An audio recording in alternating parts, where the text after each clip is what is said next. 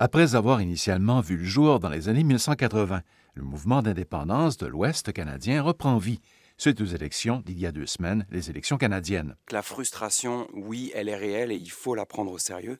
Euh, ça vient de, du fait qu'une bonne partie des gens de l'Ouest euh, sentent que ou pensent que euh, Ottawa ne se préoccupe pas suffisamment de leurs problèmes, ne comprend pas même les problèmes que vit l'Ouest en ce moment depuis sans doute la chute des prix du pétrole en 2014. Le journaliste de Radio-Canada à Edmonton, en Alberta, Laurent Pirot. Pour ce qui est du exit du séparatisme, proprement dit, ça a été pendant longtemps marginal. C'est quelque chose dont on parle euh, particulièrement en Alberta depuis quelques années, mais euh, qui n'arrivait pas à déboucher depuis les élections fédérales, depuis le fait que les libéraux ont donc été exclus d'une grande partie du pays. Eh bien, ça a relancé le débat. Euh, on s'est rendu compte que les discussions autour du séparatisme prenaient de l'ampleur, que le groupe Wexit lui-même gagnait, gagnait, beaucoup d'intérêt. et aujourd'hui, le groupe Wexit est prêt à se lancer en politique, à former sa euh, sa, formation. Euh, j'ai rencontré Peter Donning, qui est le fondateur de ce groupe-là. Il vit en Alberta. Euh, il a beaucoup d'ambition. Écoutez-le. Next week, we're going to be submitting our application to register a federal party, so Wexit Canada. As a, you know, a Western-based party, we're going to do the same thing for Western Canada that the Bloc Québécois does for Quebec. Alors le modèle, c'est ça, le bloc québécois. On veut montrer euh, qu'on est capable d'avoir une formation politique qui défend les intérêts de l'Ouest, d'abord à Ottawa, et puis euh, se servir de ça comme tremplin vers l'indépendance. Si l'Ouest du pays devait tenter de se séparer du reste du Canada, ce serait un long processus, car pour être constitutionnel, cette sécession devrait forcément passer par une négociation comme le Brexit. Cette négociation au Canada se ferait non seulement avec le gouvernement du Canada, mais aussi avec tous les autres gouvernements provinciaux. La loi fédérale sur la clarté référendaire, comme on l'appelle, permettrait au gouvernement du Canada de s'assurer que la question posée aux citoyens de l'Alberta ou de la Saskatchewan, par exemple, lors d'un référendum, soit claire.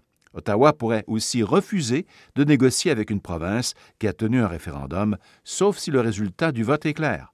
Toutes ces dispositions ont été adoptées à la suite de la tenue d'un vote très serré en 1995 sur l'indépendance du Québec. D'abord, le prendre au sérieux comme étant un mouvement séparatiste qui va avoir un effet euh, direct et donc la séparation de l'Alberta, ça, je ne pense pas qu'il faut le prendre au sérieux. Le politicologue de l'Université de l'Alberta, Frédéric Boilly. Euh, cependant, il faut le prendre au sérieux de la façon ça traduit une réelle frustration, euh, une réelle frustration qui est de nature économique, mais pas simplement économique, parce que des difficultés économiques traversées par une province ne conduisent pas généralement à un mouvement séparatiste.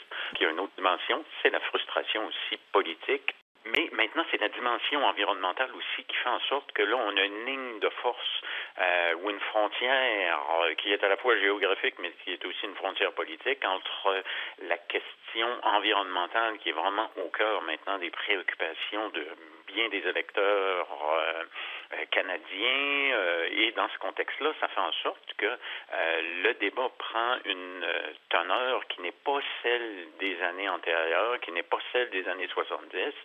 dans les années 70 et 80, donc, on avait encore la question du constitutionnel, de la place du Québec dans la fédération. Maintenant, cette question-là n'est plus à l'avant-plan. La question, c'est la conciliation de l'industrie de l'énergie, le pétrole tout particulièrement, mais également le gaz naturel aussi, euh, versus les questions environnementales et donc les cibles que le Canada s'est données euh, pour atteindre ces, ces, réductions de gaz à émissions de, de serre en 2030, où là maintenant, comme on a vu lors de la campagne électorale, il y a des nouveaux, euh, des nouvelles cibles, disons une nouvelle cible temporelle jusqu'en 2050.